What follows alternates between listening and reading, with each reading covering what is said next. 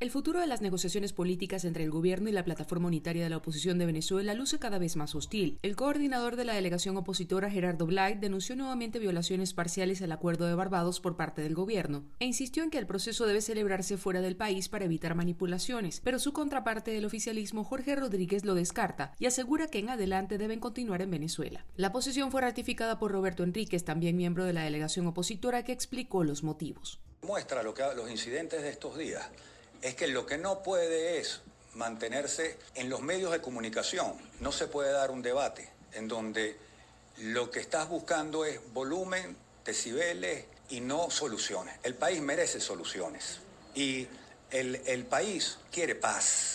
Julio Cellini, abogado experto en procesos de transición y analista de relaciones internacionales, opina que este tipo de procesos se producen fuera del territorio involucrado en ocasiones en países acompañantes como sede y estima que trasladar las negociaciones a Venezuela no trae beneficios para el fondo del proceso. Si lo que se quiere es llegar al éxito de la negociación, eh, pues en definitiva es aconsejable que se produzcan fuera del territorio nacional, precisamente porque se, minimizan los riesgos de que la negociación sea manipulada el año pasado el gobierno y la oposición firmaron en Barbados un acuerdo sobre garantías electorales ante los comicios presidenciales previstos para este año. En varias ocasiones las delegaciones se han reunido en diversos países con varios países acompañantes y con el Reino de Noruega como facilitador.